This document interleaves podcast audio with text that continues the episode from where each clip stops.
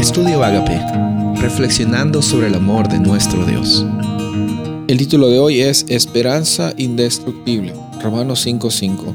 Y la esperanza no avergüenza porque el amor de Dios ha sido derramado en nuestros corazones por el Espíritu Santo que nos fue dado.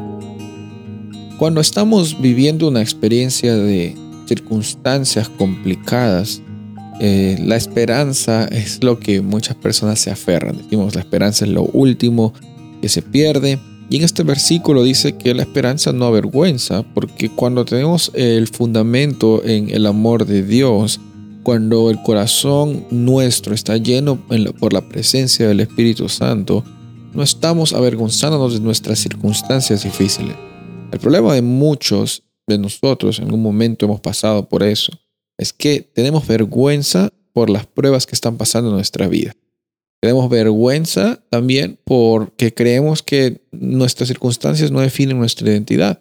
Tenemos vergüenza de que la gente sepa que tenemos tribulaciones. Y como iglesia muchas veces tenemos vergüenza de compartir esas tribulaciones con otros porque pensamos que los problemas significan de que estamos simplemente recibiendo castigo por parte de Dios. Muchas veces muchas personas creen eso.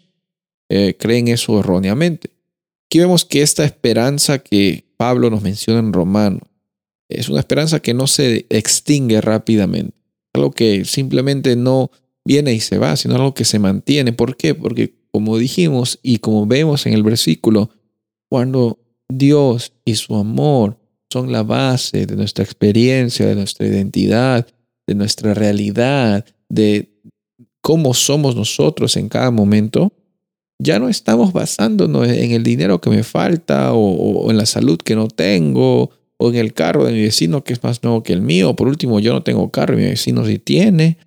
No estoy viendo las cosas que yo, que yo carezco o las cosas que necesito tener que aún no tengo o, o las circunstancias que tienen que cambiar para que recién tengamos una vida buena. No, nuestra vida plena no está condicionada a las circunstancias. Y no me voy a cansar de repetir esto porque muchas veces eh, necesitamos escucharlo, muchas veces para realidad decir, Dios, gracias por este regalo que me das de tener identidad, de tener transformación en Cristo Jesús, de recibir la, la salvación no por lo que yo hago, sino por lo que Él hizo y como lo que yo respondo está transformando el quién soy yo.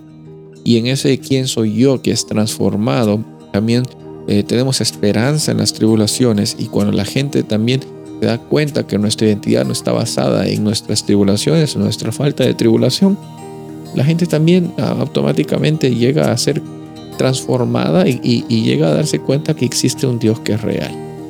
Ten esta esperanza indestructible hoy en cada momento de tu vida. Soy el pastor Rubén Casabona y deseo que tengas un día bendecido.